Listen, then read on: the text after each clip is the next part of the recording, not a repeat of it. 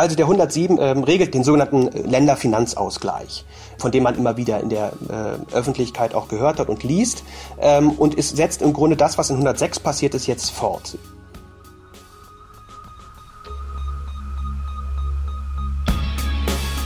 In guter Verfassung. Der Grundgesetz-Podcast. Willkommen zurück zu einer neuen Folge vom Grundgesetz-Podcast in guter Verfassung. Mein Name ist Rabea Schlutz und bei mir sitzt gegenüber Hajo Schumacher. Hallo Hajo. Hallo liebe Podcast-Grundgesetz-Gemeinde. Ich hatte gerade mit Rabea einen Zusammenstoß, was relativ selten ist und auch relativ schwierig mit ihr, weil sie so, hm, ich würde mal sagen, eine Defensivkünstlerin ist. So ein bisschen italienische Nationalmannschaft.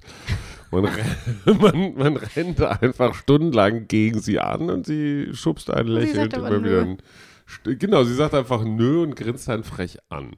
Ich hatte zum Beispiel gesagt, sag mal, Rabea, 100 Folgen Grundgesetz-Podcast. Warum machen wir nicht 99 und eine Bonusfolge, was ja auch 100 sind? Nein, wir haben 100 angekündigt, das müssen jetzt 100 sein. Ich sage ja 99 plus 1. Nein, wir machen 100 und eine Bonusfolge. Ich sage aber, dann sind ja Bonusfolgen. zwei Bonusfolgen. Hört, hört. Neuigkeiten wusste ich noch gar nicht. So, und obwohl ich recht habe, obwohl alles für mich spricht, die Fakten, die Stimmung, alles, sagt sie einfach nur nein. 146 Warum? Artikel in 100 kann. Folgen. Ja. 146 ja. Artikel in 99 Folgen. Das ist doch totale Zahlen, Zahlenfetischismus, so Magie. Überhaupt nicht. die ganze Zeit von wegen öh, nein, Artikel 100 nein, 73. Ich finde, in 73 Folgen hätte man es machen sollen. Das wäre genau die Hälfte gewesen. Ja mal zusammenlegen ist 73 eigentlich eine Primzahl? Auch das noch. Ich sag nur Pi. So, also worum geht's heute? Nochmal schnell rausgeredet, ne? Worum geht's heute? Es geht um Artikel 106a, also wieder ein eingeschobener Artikel. Und es mhm. geht um den Artikel 107. Im Artikel 106a, da geht es um den öffentlichen Personennahverkehr. Wir haben ja schon ein bisschen darüber gesprochen, wie wir den so finden. Mhm. Und wir haben uns ja schon darauf geeinigt, dass du ja so der Fahrradfahrer bist und ich eher so der Bahnfahrer. Mhm. Was das alles mit dem Grundgesetz zu tun hat. Wir mhm. haben in der letzten Folge versprochen, dass wir das heute aufklären und das tun wir auch. Aber ich will trotzdem noch mal kurz auf die letzte Folge zurückblicken. Hi, du hast ein wunderschönes Grundgesetz-Magazin geöffnet. Ja. Äh, was stand denn da eigentlich noch mal drin? Boah, ich blätter mal zurück. Also der 100 und, äh, Entschuldigung, die Brille, Sechs. der 106. Verteilung des Steueraufkommens und des Ertrages der Finanzmonopole. Zum Beispiel. Klingt erstmal etwas sperrig, ist wahnsinnig lang und wahnsinnig ausführlich. Warum? Weil es da einem, ganz einfach darum geht, wer kriegt die Kohle, woher. Mhm. Und das ist ein hochkomplexes Thema. Genau. Vor allen Dingen auch eines, wo man gar nicht klar genug sein kann. Deswegen die Länge. Und wir haben an einigen Stellen das Ganze doch ein wenig zusammengefasst, muss man sagen, weil das ist ein Liebhaberartikel. Komplex. Ist ein bisschen so wie Bries. Kennst du Bries? Bries ist Kalbshirn. Uh. Genau, und das ist ein Artikel wie Kalbshirn, der 106. den muss man mögen. Oder nicht? Ja, oh, eben. Die, wo das? Wir hatten uns eben ganz kurz über die Känguru-Chroniken unterhalten. Man liebt es oder man hasst es. Ja, ja oder man findet es nur so okay. ja, das geht auch. Nein, das Känguru kann man nicht. Achso, sagt das Känguru. ja. Ja, ja. Gut. Witzig. Trabea so. möchte gerne ihre Belesenheit. Genau, mit den Känguru-Chroniken. Ja, die sind wirklich lustig. Genau. So, hm. jetzt aber zurück zu Artikel 106a. Äh, wir sprechen wieder heute mit Alexander Thiele, der uns ja schon seit einigen Folgen begleitet. Ähm, er ist nämlich unser Experte fürs verfassungsrechtliche Finanzwesen. Und darum geht es eben auch heute noch einmal. Ich habe schon gesagt, es geht um den ÖPNV und worum es da genau geht. Also wie der ÖPNV mit dem Grundgesetz zusammenpasst, das hören wir jetzt. Den Ländern steht ab 1. Januar 1996 für den öffentlichen Personennahverkehr ein Betrag aus dem Steueraufkommen des Bundes zu. Das Nähere regelt ein Bundesgesetz, das der Zustimmung des Bundesrates bedarf. Der Betrag nach Satz 1 bleibt bei der Bemessung der Finanzkraft nach Artikel 107 Absatz 2 unberücksichtigt.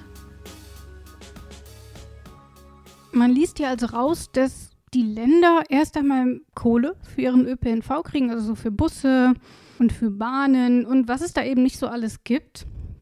Und das ist aber noch gar nicht so alt. Ich frage mich aber auch, wofür man das dann tatsächlich, also warum kriegen die das? Man könnte ihnen ja auch einfach allgemein mehr Geld geben. Also wo liegt hier also der Vorteil, dass man sagt, okay, ihr kriegt für den ÖPNV Steuergelder? Vielleicht, weil der ÖPNV, obwohl im Moment der ÖPNV läuft doch eigentlich in Verantwortung von Kommunen, oder?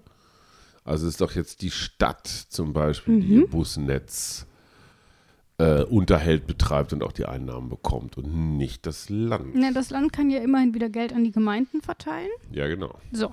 Aber die vor Ort, die sollen das machen, Subsidiaritätsprinzip. Also da, wo es erledigt werden kann, soll es auch erledigt werden. Genau. Und deswegen wird das Geld von oben nach unten gegeben. Das stimmt so erstmal. Ich frage aber nochmal bei Alexander Thiele nach, was denn dieser Artikel hier denn tatsächlich konkret bedeutet und warum das so im Grundgesetz drinsteht. Die Regelung ist relativ neu. Ähm, von 1993 ist sie eingefügt worden. So. Ähm, da gab es eine Bahnstrukturreform, bei der insbesondere in vielerlei Hinsicht auch die Zuständigkeiten neu verteilt wurden. Und in diesem Zusammenhang gibt es eben auch Kostenlasten, die die Länder zu tragen haben. Infolge der Regionalisierung der bestimmter Teile in dieser Bahnstrukturreform enthalten waren. Und in diesem Zusammenhang bei der Regionalisierung ähm, kommen eben auch auf die Länder natürlich Kosten zu, etwa für den Erhalt des Schienennetzes etc. Und dafür sieht der 106a vor, dass den Ländern aus dem Steueraufkommen des Bundes, das ihm also eigentlich noch 106 zusteht, gewisse Anteile übertragen werden, damit er eben genau diese Aufgaben wahrnehmen kann. Hier wäre eigentlich sowieso der Bund verantwortlich, deswegen der bekommt diese Steuern erst einmal, aber weil er eben Kompetenzen abgegeben hat, muss er dann eben auch wieder einen Teil von diesem Topf abgeben. Das ist jetzt erstmal ja nicht so furchtbar aufregend, aber dieser Artikel bietet eben auch die Grundlage für Bezuschussungen aller Art, was diesen ÖPNV angeht. Da haben wir zum Beispiel ein kostenloses Ticket, ein 365-Euro-Ticket. All diese Dinge könnte man aufgrund dieser Basis, weil hier ja erstmal nicht festgeschrieben ist, was sie kriegen, wie viel sie kriegen. Das heißt, das ließe sich auch per Bundesgesetz, wie wir hier lesen können, aufstocken. Wie stehst du denn zu dieser ganzen Mobilitätsdebatte?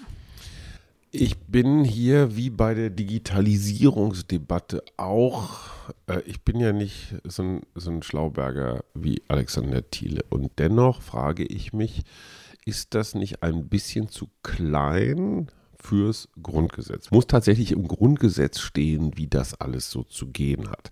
Grundgesetz heißt ja nicht ohne Grund so. Es geht um grundsätzliche Sachen und nicht so sehr um einzelne Themenkomplexe. ÖPNV ist für mich ein Thema, aber kein Grundsatz. Und für mich ist das auch eingebunden in Wirklichkeit in ein größeres Thema, nämlich in das Thema Mobilität. Hier geht es aber wirklich nur um ÖPNV. Ich finde aber ÖPNV und Individualverkehr hängen natürlich auf zum Teil eine gespenstische Art und Weise zusammen. Wird der ÖPNV schlechter in der Fläche, auf dem Lande, steigt fast automatisch der Individualverkehr.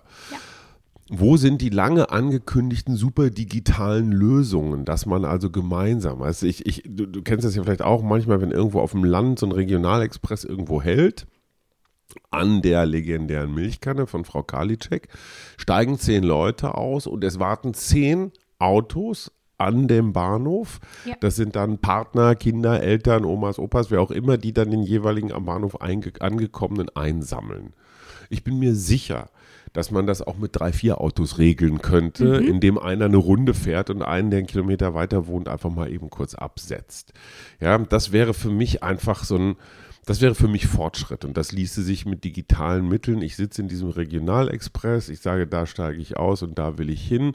Das kann eine Software relativ einfach rechnen. Komm, Rabea, steig bei mir mit ein, ich setze dich da ab, Ja. kostet, kostet auch nichts fertig, aber wir haben uns einfach 10, 15 Autokilometer gespart und die Zeit dabei. Was ich damit nur sagen will, Verkehr, Steuerung, Mobilität ist ein irre großes Thema. Und wenn man jetzt nur ein so ein Teil hier in diesem Grundgesetz so höchstrichterlich festschreibt, ähm, nimmt man halt dieses eine kleine Unterthema aus dem ganzen großen Thema Mobilisierung raus. Und ich würde mir viel eher wünschen, dass wir einen Grundgesetzartikel Mobilität hätten. Jeder Bundesbürger hat ein Recht auf Mobilität.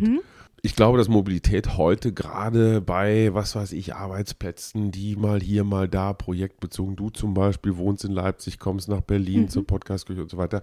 Das heißt, du bist nicht zwingend ähm, oder beziehungsweise, weißt doch gar nicht, wie das bezahlt wird oder sowas. Du brauchst es für deine Arbeit, das ist keine Lustreise. Du brauchst es für deinen Broterwerb. Mhm. So. Das heißt, das Grundrecht auf Mobilität und daraus könnte man dann Dinge ableiten. Das fände ich schlau, da, da könnte ich mitgehen. Aber was wollen wir da irgendwie noch alles reinschreiben? Jeden möglichen Unterkleckerkram. Und da bin ich sehr bei Alex Thiele, der sagt, ey, lass uns das mal ein bisschen sauber halten, hier, mhm. dieses Grundgesetz. Lass uns die Hürde mal richtig hoch machen für irgendwas, was da reingehört. Aber du, du, du sprichst da ja schon viele Punkte an und zum Beispiel auch inwiefern ähm, Mobilität zur Daseinsvorsorge gehört, inwiefern Mobilität vielleicht auch zu einem gewissen Mindeststatus an sozialen genau. Rechten zählt. Genau. Das sind natürlich Dinge, Wie Recht die man auf Wohnen, eben Recht auf, auf Arbeit, genau. Recht auf Mobilität, Recht auf Verbindung zum Internet. Und die kann man natürlich insbesondere aus den Grundrechten immer so ein bisschen ableiten. Aber tatsächlich ist es ja so, dass Mobilität gerade auch, ähm, wo wir eben viel über den Klimawandel mhm. erstmal nur diskutieren, dass dort Mobilität nochmal eine wichtige Rolle spielt. Und ich sehe das auch, wenn ich irgendwie so durch die Stadt fahre, so gerade so zur Rush-Hour und dann fahren neben mir die ganzen Autos und da sitzt immer nur eine Person drin. Mhm. Und ich finde, das ist eine so überraschende Entwicklung. Wir pochen irgendwie so permanent auf Effizienz. Ja. Aber ein Gefährt, das für fünf Leute ausgelastet ist, nur mit einer Person fahren zu lassen, Hammer, das käme dir nirgends sonst auf die Idee. Also sowas genau. Bescheuertes. Genau. Ja. Und das bei, im, im Land der Sparfüchse. Ja, ne? Ja. So. Okay. Genau, aber deswegen, hier hätten wir also die Grundlage, um äh, den ÖPNV, erstmal nur den ÖPNV weiter auszubauen. Ein paar Beispiele haben wir schon genannt und es wird ja mittlerweile auch in einigen ähm, Städten getestet, dieses zum Beispiel dieses 365-Euro-Ticket, also ein Euro pro mhm. Tag, den man da zahlen ja. muss. Ähm, Würdest du dir das zulegen? Ohne mit der Wimper zu zucken. Okay. Ähm, Würdest du es auch rausfahren? Das auf jeden Fall. Okay. Also bei uns in Leipzig kostet eine Fahrt 2,90 Euro. Ja, ist ja auch in Berlin 2,80, glaube ich. Genau, und da finde ich, das, das ist schon ein ganz schöner Batzen, wenn du einmal in die Absolut. Stadt fährst. Finde ich auch sportlich. Und, ähm, und natürlich hält es die Leute ab, Klar. zu fahren. Ähm, deswegen, also ich finde so ein 365-Euro-Ticket, das wäre echt, also ich würde es ohne mit der Wimper zu zucken kaufen. Mhm. Reicht natürlich nicht, nur die Tickets günstiger zu machen und die Bahn genauso zu lassen, wie sie sind, mit Klar. der gleichen Taktung. Ähm, aber hier hätten wir also erst einmal die Basis, um eben den Ländern mehr Gelder für den ÖPNV zur Verfügung zu stellen. Gehen wir also mal ein bisschen weiter. Wir haben hier nämlich noch einen Artikel 106b. Mhm. Äh, der ist auch eingeschoben worden. Und was da drin steht, das hören wir jetzt. Den Ländern steht ab dem 1. Juli 2009 infolge der Übertragung der Kraftfahrzeugsteuer auf den Bund ein Betrag aus dem Steueraufkommen des Bundes zu. Das Nähere regelt ein Bundesgesetz, das der Zustimmung des Bundesrates bedarf. Also wieder ähnlich mhm. zum ÖPNV. Ähm, ursprünglich wurde die Kraftfahrzeugsteuer eben anders verteilt. Nun wurde sie eben auf den Bund übertragen. Der bekommt erstmal dieses Einkommen. Und damit die Länder aber nicht auf so einen riesigen Batzen Kohle verzichten müssen, bekommen sie eben auch aus mhm. diesem Pot wieder Geld zur Verfügung. Äh, das heißt, es ist eigentlich nur eine Umstrukturierung, weil man sich damals für eine Neuverteilung des Steueraufkommens entschieden hatte. Mhm. Und dabei belassen wir es jetzt tatsächlich auch und widmen uns lieber einem anderen Thema, das vielleicht sogar ein bisschen, ja, was heißt vielleicht, das ist tatsächlich sehr viel größer. Und mhm. dieses Thema finden wir in Artikel 107. Mhm. Was da drin steht, äh, wir hören uns jetzt einfach mal den ersten Absatz an. Absatz 1. Das Aufkommen der Landessteuern und der Länderanteil am Aufkommen der Einkommensteuer und der Körperschaftssteuer stehen den einzelnen Ländern insoweit zu, als die Steuern von den Finanzbehörden in ihrem Gebiet vereinnahmt werden. Durch Bundesgesetz, das der Zustimmung des Bundesrates bedarf, sind für die Körperschaftssteuer und die Lohnsteuer nähere Bestimmungen über die Abgrenzung sowie über Art und Umfang der Zerlegung des örtlichen Aufkommens zu treffen. Das Gesetz kann auch Bestimmungen über die Abgrenzung und Zerlegung des örtlichen Aufkommens anderer Steuern treffen. Der Länderanteil am Aufkommen der Umsatzsteuer steht den einzelnen Ländern vorbehaltlich der Regelung nach Absatz 2 nach Maßgabe ihrer Einwohnerzahl zu. Erstmal bedeutet das hier, dass die Länder eben entsprechend ihrer Größe und Anwohnerzahl Geld bekommen. Das ist mhm. dieses örtliche Aufkommen, also wie viel haben sie tatsächlich generiert und dann kann das eben nochmal verteilt werden. Ähm, ich kann das aber ehrlich gesagt nicht so super gut erklären, zumindest nicht im Vergleich zu Alexander Thiele, der uns deswegen hier nochmal zur Seite springt. Alex Moneypenny. Also der 107 ähm, regelt den sogenannten Länderfinanzausgleich, von dem man immer wieder in der äh, Öffentlichkeit auch gehört hat und liest. Ähm, und es setzt im Grunde das, was in 106 passiert ist, jetzt fort. Wir haben in 106 ähm, ja erstmal die Aufteilung zwischen Bund und Ländern als Gesamtheit. Das heißt, alle Länder bekommen ähm, ein bestimmtes Finanzvolumen zugewiesen. Was jetzt natürlich noch passieren muss, ist, dass diese, dieses Länderaufkommen auf die einzelnen Länder verteilt wird.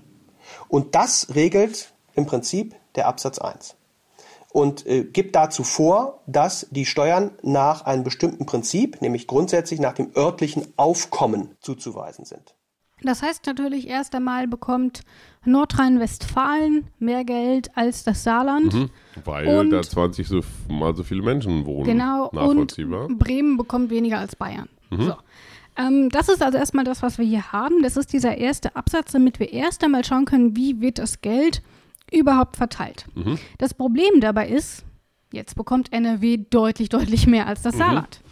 Und Bremen bekommt immer noch deutlich weniger als Bayern. Mhm. Und es kann natürlich dann dazu führen, dass das manche Leute ungerecht finden. Und das führt natürlich gleichzeitig auch dazu, dass die Entwicklungsmöglichkeiten in den jeweiligen Ländern ganz, ganz unterschiedlich mhm. ausfallen. Land, so. das weniger Geld zur Verfügung hat, hat vielleicht auch weniger Einwohner, aber es gibt ja bestimmte Größen, die kosten überall gleich viel. Und deswegen ist es natürlich schwierig, dort offen, äh, ordentlich zu wirtschaften. Und deswegen kann es sein, dass manche Länder eben auch noch mal mehr Kohle brauchen, damit sich das auch entwickeln kann. Und dann hast du so ganz viele Versuche, Ausgleich, Gerechtigkeit zu schaffen. Ja. Dann gibt es eine Finanzkraftmesszahl, eine Ergänzungszuweisung, mhm. also irgendwie so eine Art, naja, Nachschlag, horizontalen Finanzausgleich und, und, und. Ähm, und die reichen Bundesländer mutmaßen natürlich nicht ganz ohne Grund, dass die Armen äh, sich zusammenrotten und immer neue Kriterien erfinden, warum sie jetzt doch noch einen Nachschlag brauchen. Ähm, es ist schwierig. Es ist schwierig und es wird nie so sein, dass alle 16 Bundesländer jubelnd aufspringen und sagen, toll, jetzt ist es endlich fair. Weil die, die abdrücken müssen, werden immer sagen, es ist zu viel und die, die kriegen, werden immer sagen, es ist zu wenig. Ja. Ähm, so, die Idee grundsätzlich finde ich richtig. Und um da nochmal einen Schritt weiter zu gehen, ich finde, das ist im Moment politisch überhaupt nicht ansprech, geschweige denn durchsetzbar. Aber die Idee des Länderfinanzausgleiches ist ja eine sehr edle, eine sehr gute und ich mhm. glaube auch eine sehr friedensfördernde, stabilisierende. Und ich glaube, wir müssen uns mit dem Länderfinanzausgleich auch auf europäischer Ebene vertraut machen was es ja in Teilen schon gibt. Ich meine, Agrarsubventionen sind nichts anderes als ein EU-Länderfinanzausgleich, hm. weil agrarische Länder sind meistens also eben die nicht industriellen oder nicht digitalisierten. Da wird vermutlich wird es weniger Pro-Kopf-Einkommen geben, also unterstützt die Landwirtschaft und und und. Die Agrarsubventionen sind in Zeiten von Massentierhaltung, Glyphosat und so weiter höchst umstritten. Mhm. Aber die Idee des Länderfinanzausgleichs, eines EU-Länderfinanzausgleichs, hat was für sich. Diese Einstellung, so wir sind die Reichen und ihr seid die Armen und das wird immer so hm. bleiben, das ist keine gute Einstellung. Die führt, wie alle Sozialwissenschaftler inzwischen nachgewiesen haben, Einkommensungleichheiten und keine Aussicht, da rauszukommen, ist der sicherste Weg für politische Radikalisierung. Das ist auf jeden Fall gerade auf europäischer Ebene ähm, nochmal wahrscheinlich deutlich komplexer, ähm, eben weil natürlich die Lebensbedingungen auch nochmal deutlich unterschiedlicher sind, als wir sie hier allein in Deutschland haben. Lass uns doch erst nochmal schauen, von welchem Volumen wir hier eigentlich mhm. sprechen. Mhm. Ich habe jetzt hier erstmal eine Tabelle für das Jahr 2016 offen, wo es erst einmal nur darum geht, wie viel die Länder an der Umsatzsteuer bekommen haben. Das ist ja erstmal das, wovon wir hier sprechen. Mhm. Und das ist erstmal das, was sie was ihnen zugesprochen bekommt. Und dann haben wir eine Reichweite von 20 Milliarden. Bam. Ich hoffe, ich habe diesmal die ganzen Nullen richtig. 20 Milliarden, das ist dann Nordrhein-Westfalen. Mhm. Ähm, sehr bevölkerungsstark, die bekommen natürlich viel. Äh, dann geht es weiter mit Bayern mit 14 Milliarden. Also hier sieht man schon, mhm. ist ein ordentlicher Klaff dazwischen. Äh, dann kommen noch Baden-Württemberg und dann kommen noch äh, Niedersachsen. So, das sind so die vier stärksten. Länder. Und das geht dann eben runter bis 840 Millionen Euro. Das ist Bremen. Äh, die bekommen am wenigsten. Hamburg kommt 1,9 Milliarden. Und dann geht das immer so weiter, eben bis zu den 20 Milliarden hoch. Aber es rangiert dann vor allem alles so zwischen 3, 4 Milliarden, so in dem Dreh. Kurze Fun-Frage Ja. mal zwischendrin. Welches Bundesland hat noch nie genommen und immer bezahlt? Hat noch nie genommen und immer bezahlt. Ja, welches Bundesland? Bayern war lange Zeit Nehmerland. Ne, Bayern war Nehmerland, ja, als die Landwirtschaft Dann sage ich Nordrhein-Westfalen. Bis 86 gehörte Bayern zu den Nehmerländern. Ja, also die jetzt das mit der das dicken verschweigen sie Lederhose gerne. durch die Gegend rennen, äh, wie immer. Hessen Hessen. kassierte noch nie aus dem Länderfinanzausgleich. Ja. Baden-Württemberg immerhin seit 62 Jahren. Also die haben ganz, ganz früher, 62 müsste ich jetzt rechnen, ist mir zu kompliziert. Ähm, muss dann irgendwann in den 50ern gewesen sein. Es gibt den ja schon seit 1950, den Länderfinanzausgleich. So, und zum Beispiel Saarland hat noch nie eingezahlt. Die haben immer gekriegt. Wobei, come on, Saarland ist halt eine größere Stadt. Ja. Äh, eine Stadt namens Saarland. Ne? Holland ist das geilste Land der Welt. Nee, die geilste Stadt der Welt. Ja, kann man jetzt, kann man jetzt ganz lange drüber reden.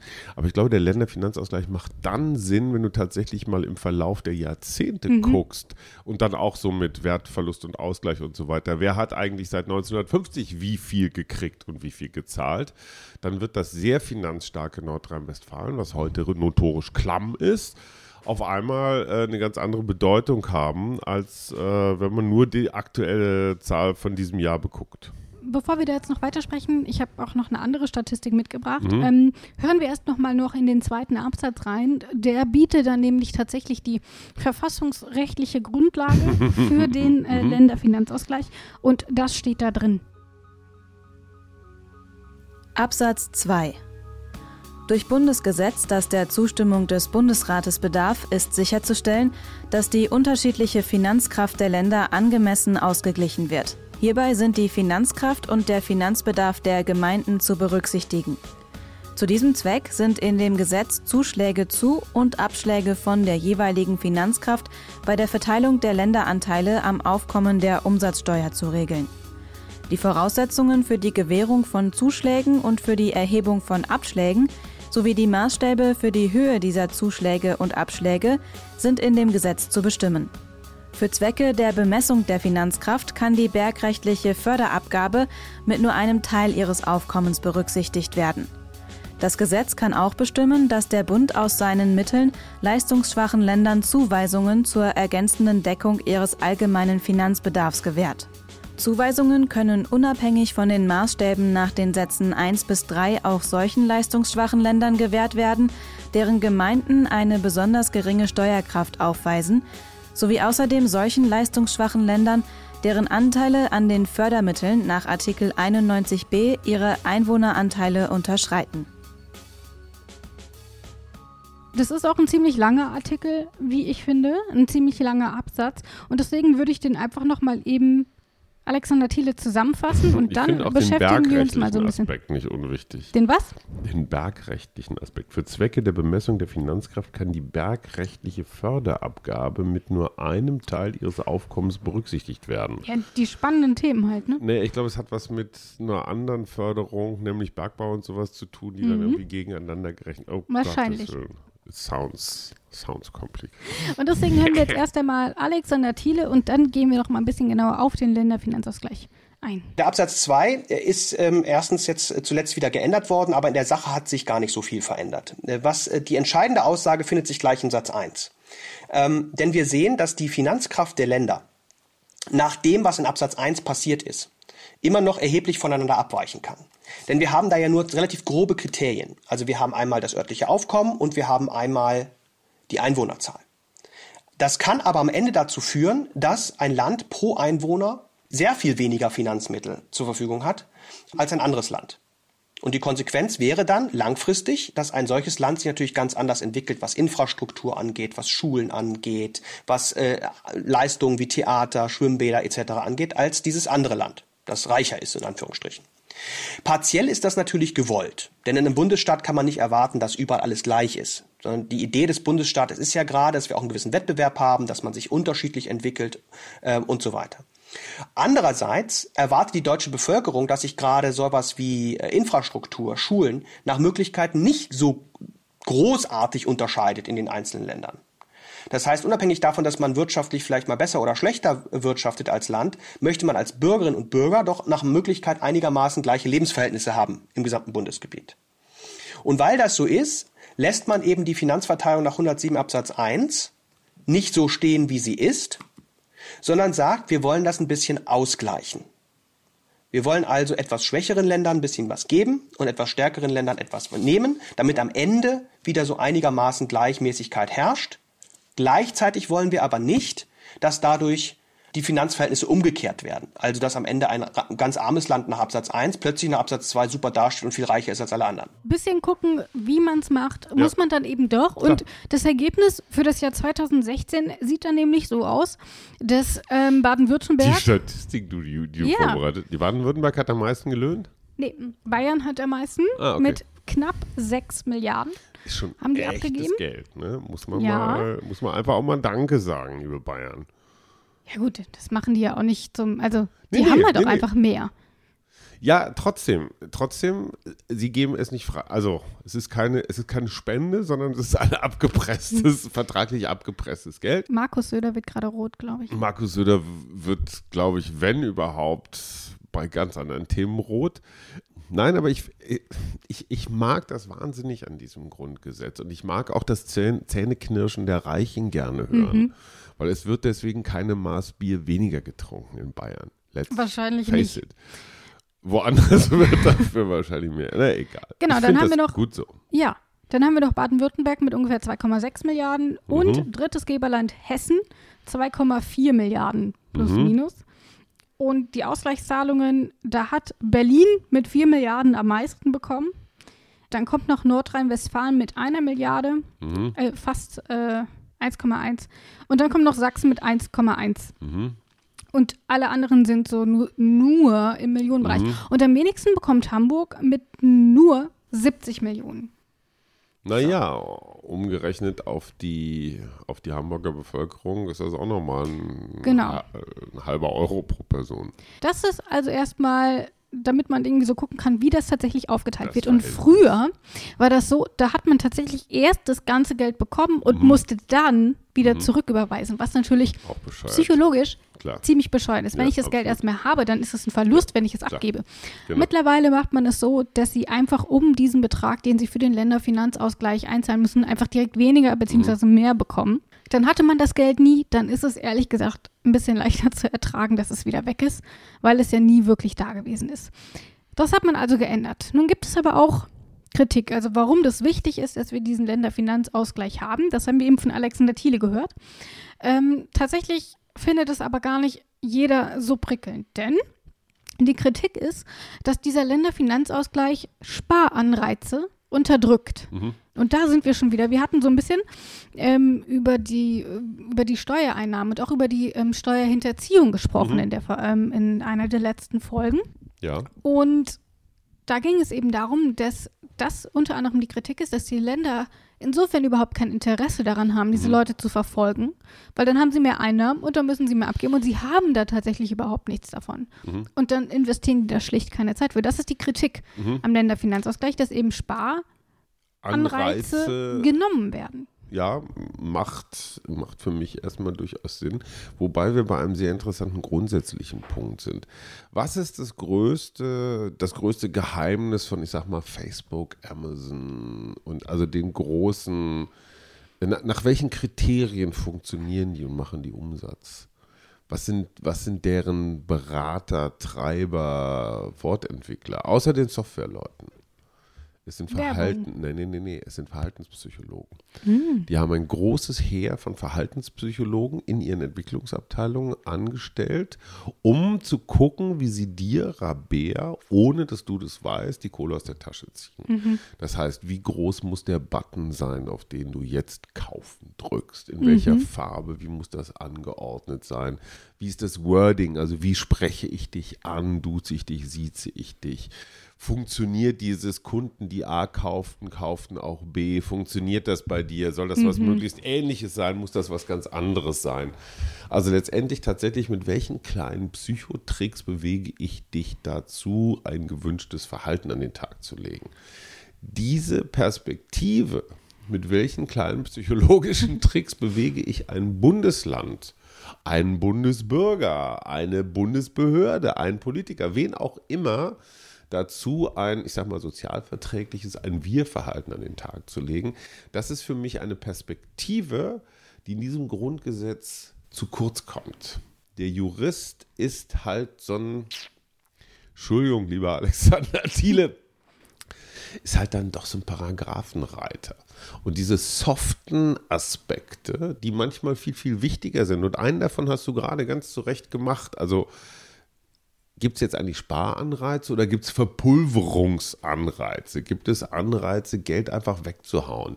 Ne, auch bei unserem, bei unserem System der Förderung zum Beispiel, wenn du Fördergelder bis zu dem und dem Datum nicht abgerufen hast, verfallen die. Das heißt, du bist, auch wenn du eigentlich gar keine Ausgaben mehr machen musst oder so, bist du gezwungen, Geld zu verbrennen, nur damit du im nächsten Jahr die gleiche Fördermenge, also die gleiche Fördersumme mhm. bekommst. Ja, das ist dann, wenn du gegen Ende des Jahres überall noch so Bäume hoch. Ganz genau. Also nichts deswegen Bäume, werden aber. ganz viele teure Füller zu Weihnachten gekauft oder Ja. so, um noch Ausgaben zu machen.